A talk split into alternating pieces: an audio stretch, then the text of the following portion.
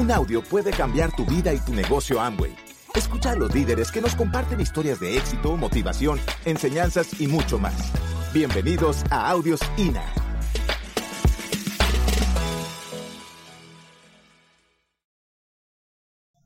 Bueno, esta parte, esta parte es muy interesante porque cuando yo vine a mi primera convención, y empecé a escuchar las historias de los diamantes y los dobles diamantes y los embajadores corona y todas las historias, pues tienen un, tienen un fundamento, sobre todo para los nuevos, porque a veces, eh, la otra vez una persona me decía, pero ¿por qué cuentan la historia? Y la razón por la cual se cuenta la historia es para que usted vea que la persona que llega a diamante es una persona como usted, igual. Claudia y yo estuvimos sentados y bien lejos, cuando fuimos a la primera convención, bien lejos, en el gallinero, decíamos nosotros, allá en el gallinero. Y, tiene, tiene un fundamento que es ese, que usted vea que los que llegan a diamante son personas como usted y como yo, normales, número uno. Número dos, las actitudes, que es lo más importante. La actitud ante las cosas que pasan en la vida. Porque no es lo que le ocurre a uno en la vida, sino cómo reacciono yo ante lo que me ocurre en la vida. Ese es uno de los grandes secretos para subir la montaña. Cómo reacciono ante cada piedra, cómo reacciono ante, ante cada obstáculo. Y eso es lo que yo quiero compartirles, que nosotros, yo nací en un pueblito, por ahí está la foto, un pueblito que se llama Simacota, eso queda San Gil, Socorro, Simacota, un pueblito de cinco mil habitantes, un niño de pueblo, jugábamos, ahí está el pueblito, maravilloso pueblito, qué foto tan espectacular esa, pero tenía un sueño, un sueño como el que usted tiene por la razón que usted está aquí es porque usted tiene un sueño. Porque usted quiere hacer realidad sus sueños, quiere, hacer realidad, quiere hacer realidad lo que está buscando en la vida. Y esto es un vehículo perfecto para alcanzarlo. Yo estaba en ese pueblito y tenía un sueño y el sueño mío era ser profesional. Ninguno de mi familia había sido profesional y antes tampoco había sido alguien profesional. Y yo quería ser profesional. Yo quería ser un ingeniero y el único sitio donde podía estudiar ingeniería era en Bucaramanga. Y todo ese movimiento, porque los niños querían ser profesionales. Mi papá mi mamá vieron a sus dos hijos, dos, dos varoncitos, y queríamos ser profesionales. Entonces mi papá manejaba una, una bucetica, una chiva, una chivita, se llama eso, que montan gente, montan racimos de plátano, la leche, todo lo meten ahí, y transportaba a la gente de Simacota, Socorro, a veces iba hasta Bucaramanga. Y entonces mi papá me dice, me dice, hijo, si usted quiere estudiar si usted quiere ser un profesional, el único sitio donde usted puede estudiar es en una universidad pública. Yo no tengo plata para pagarle. Me dijo, si usted quiere estudiar, tiene que presentarse a la universidad pública. Ya no, es el único sitio. Entonces yo me presento a la universidad y les cuento esto porque tenía el sueño, el sueño de ser un profesional. Pero no solamente se necesita tener un sueño, se necesita estar deseoso. Escuchen eso, deseoso de pagar el precio por alcanzar ese sueño. Yo quiero que levante la mano el que está deseoso, ansioso de pagar el precio por alcanzar ese sueño. Porque eso es lo que se necesita. Son esos dos factores. Cuando yo presento el plan de negocios, yo estoy buscando una persona. Todo el mundo tiene un sueño. Todo el mundo, ah, yo quiero viajar, yo quiero una casa, yo quiero pagar las deudas. Pero cuando uno le dice el trabajo que hay que hacer, ahí empieza la gente a filtrarse la selección natural de las especies, porque estamos buscando gente que esté deseosa de pagar el precio. Y entonces yo me presento a la universidad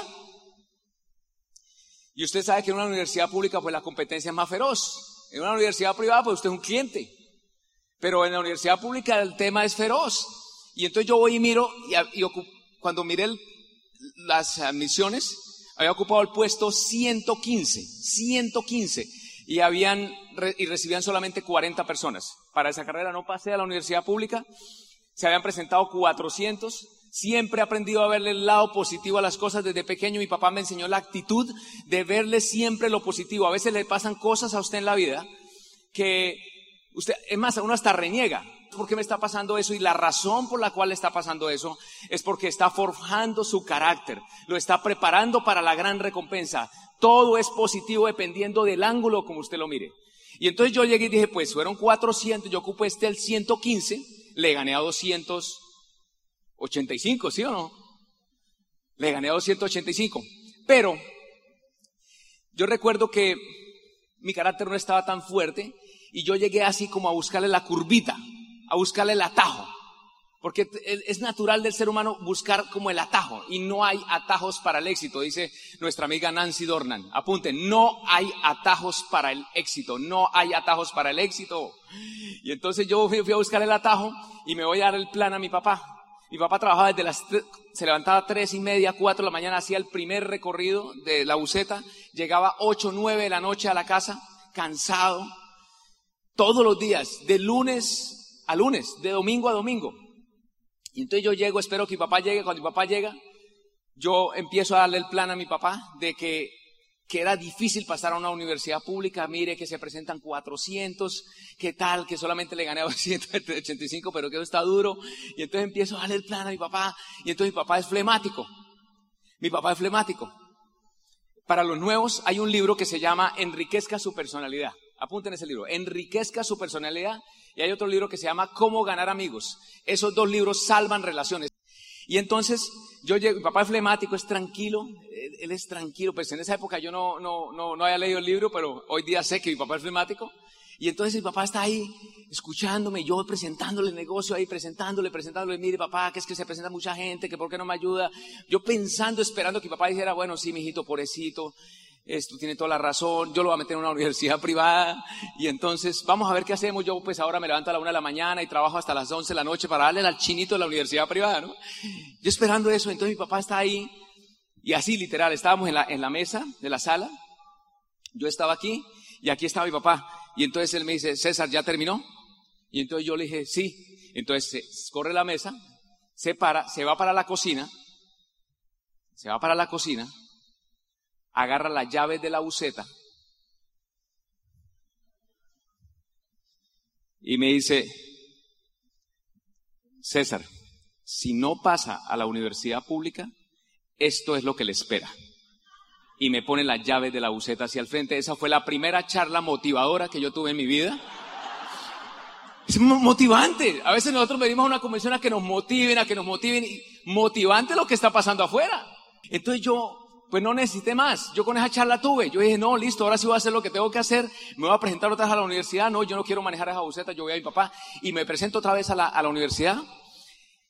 Armo un equipo de trabajo. Busco gente, busco gente que tuviera la misma situación mía, que no tenían sino dos opciones, o pasar a la UIS, que era la universidad pública, o pasar a la UIS, opción uno, o la segunda opción, pasar a la UIS.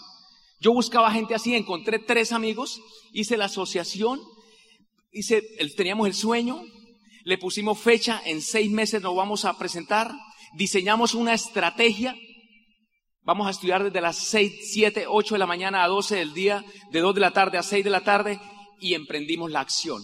El ciclo, ese es un ciclo de éxito que usted lo ha aplicado en todo y aplican en este negocio. Usted define una meta, un sueño, una meta, una estrategia y acción masiva.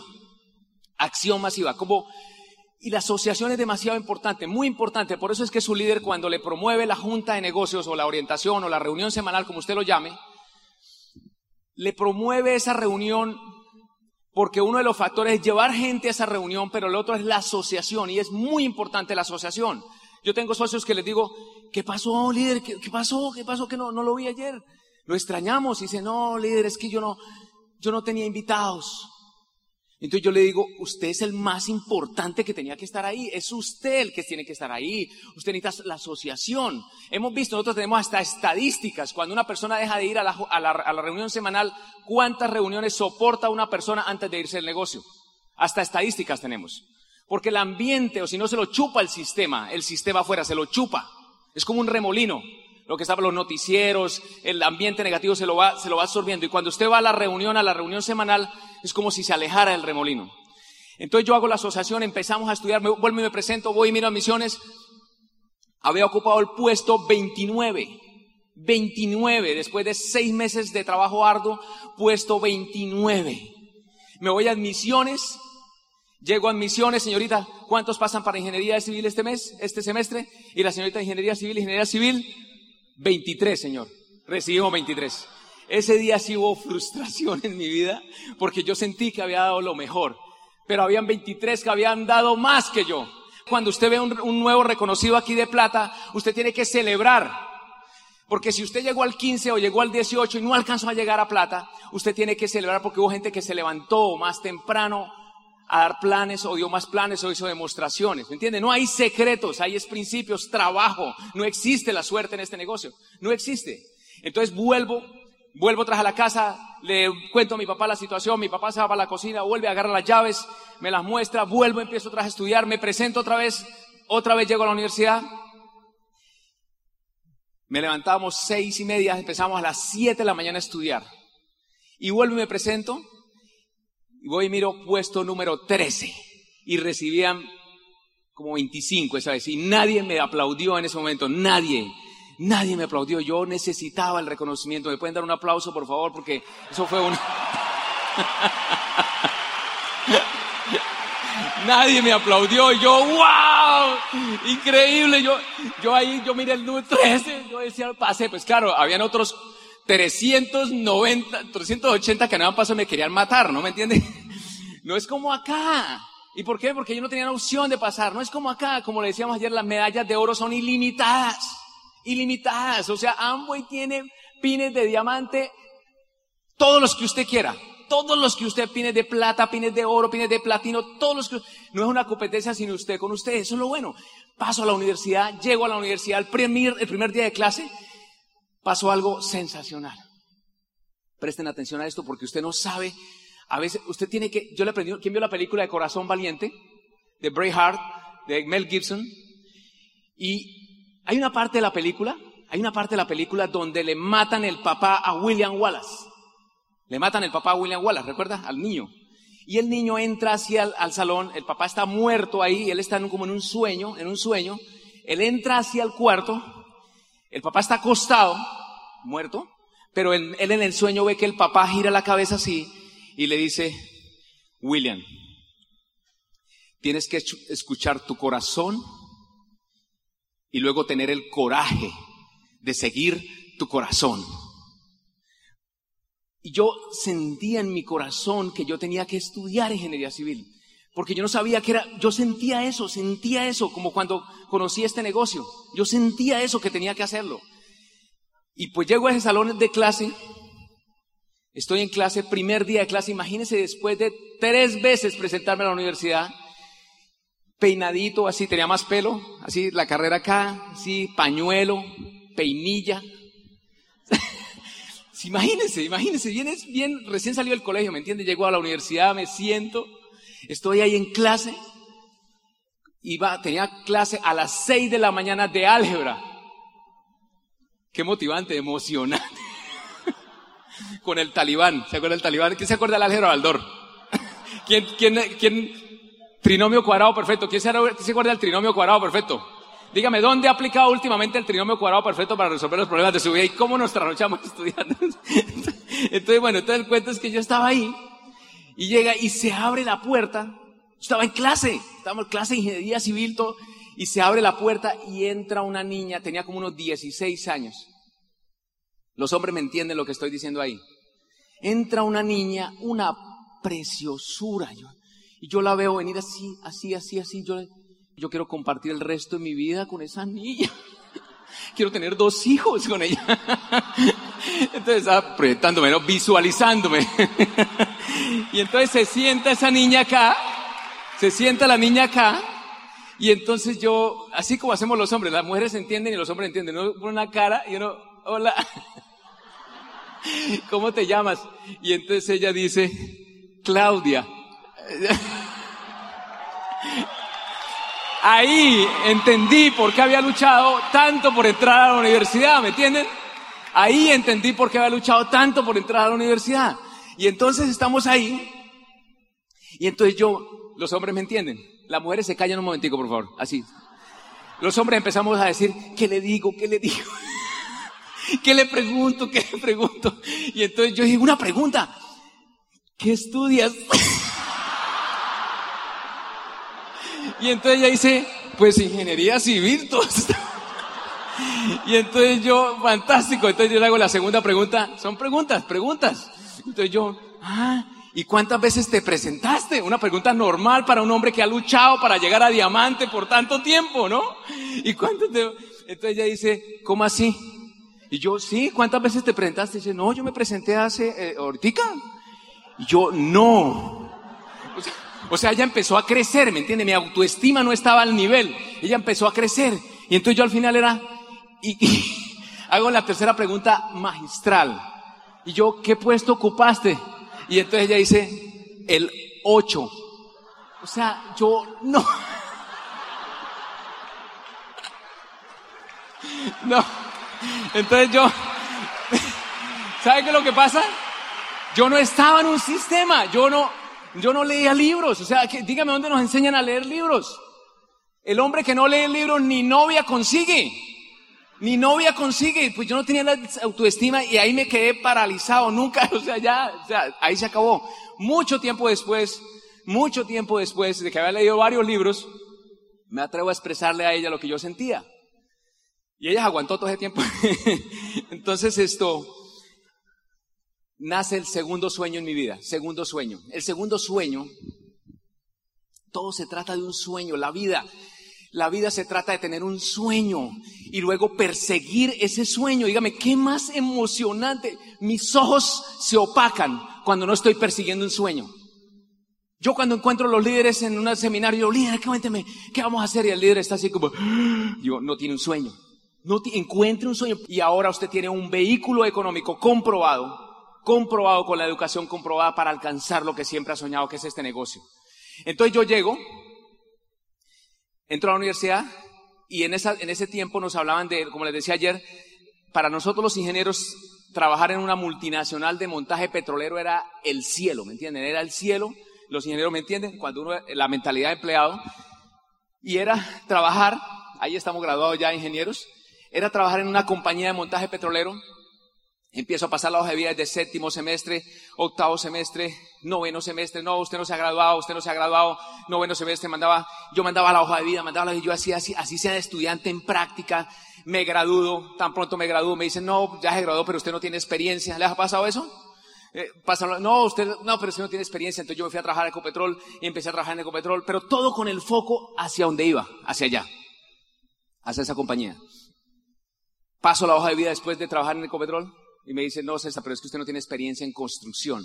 Necesitamos experiencia en construcción. Vuélvame, le resumo, después de graduado casi cinco, cuatro años trabajando, hasta que tantas hojas de vida mandé, tantos planes di, tantos planes usted va a dar, tantos planes usted va a dar, no, no, no, no, no, no, sí. ¿Me entienden? No, no, no, no, sí. Es un juego. Es como el que lanza el dado. Láncelo. Tiene que sacar seis. Láncelo. Láncelo. Le prometo que si usted lo lanza 15, 20 veces, usted va a encontrar dos, tres, cuatro, seis. Es un juego. Este negocio es un juego, no lo personalice. Lo que pasa es que a uno le dicen que no y entonces uno se queda, ¿por qué me dijo que no? Y entonces uno se personaliza y claro, uno ya sabe, o sea, uno lee tantos libros sobre economía y todo lo que ve aquí en las convenciones, que uno presenta el plan de negocios y la persona me dice, ¿y usted qué hace? No, soy empleado. ¿Y usted qué hace? No, yo soy empleada. Y yo, a mí me da un escalofrío, pero así una cosa que yo digo, ¿y, no está haciendo nada? ¿Y tienen tres hijos? ¿O tienen dos hijos? Y no está haciendo nada. Aparte de eso, dice, sí, ¿por qué? Como si fuera normal. O sea, entonces, claro, yo lo personalizaba y entonces, no, estamos buscando gente que nos esté buscando. Estamos buscando gente que nos esté buscando. Es así de simple. Simple, de planes, de planes, de planes. Tantos firman. El problema es que uno auspicia tres y dice, ya llegué a Esmeralda. Con esto ya me fui a Esmeralda. Dele 15, 20, auspícese 20 para encontrar tres. En números, números. Yo me acuerdo, estábamos nosotros en Estados Unidos en una convención de Jim Dornan y estaba un señor que se llama Jano Dimeter. Jano Dimeter, húngaro. Un diamante gigantesco en Hungría convenciones, estadios completas. Y yo dije, Llanos, Llanos Dimeter. Y entonces yo llego y me acerco. Y digo, Llanos, Llanos, un videito, por favor, un video para Colombia. Please, a video for Colombia. Sí, en inglés, inglés. Sí, macotero, ¿sí me entienden? Entonces, ta, ta, Entonces yo le pongo el video ahí. Y entonces el hombre se para así. Y dice, un video para Colombia. Dice, Find the right people, find the right people. Bye. Y se va. Dice, encuentra la gente correcta, encuentre la gente correcta. Yo quedé con el video así y dije, no más. Hoy lo entiendo. Espero que usted lo entienda hoy. Encuentre la gente correcta. Aquí está la gente correcta, ¿entiende? Aquí están ustedes. Ustedes son los correctos, no es más, no es más. Es eso, es un juego, es un juego, es un juego, es un juego.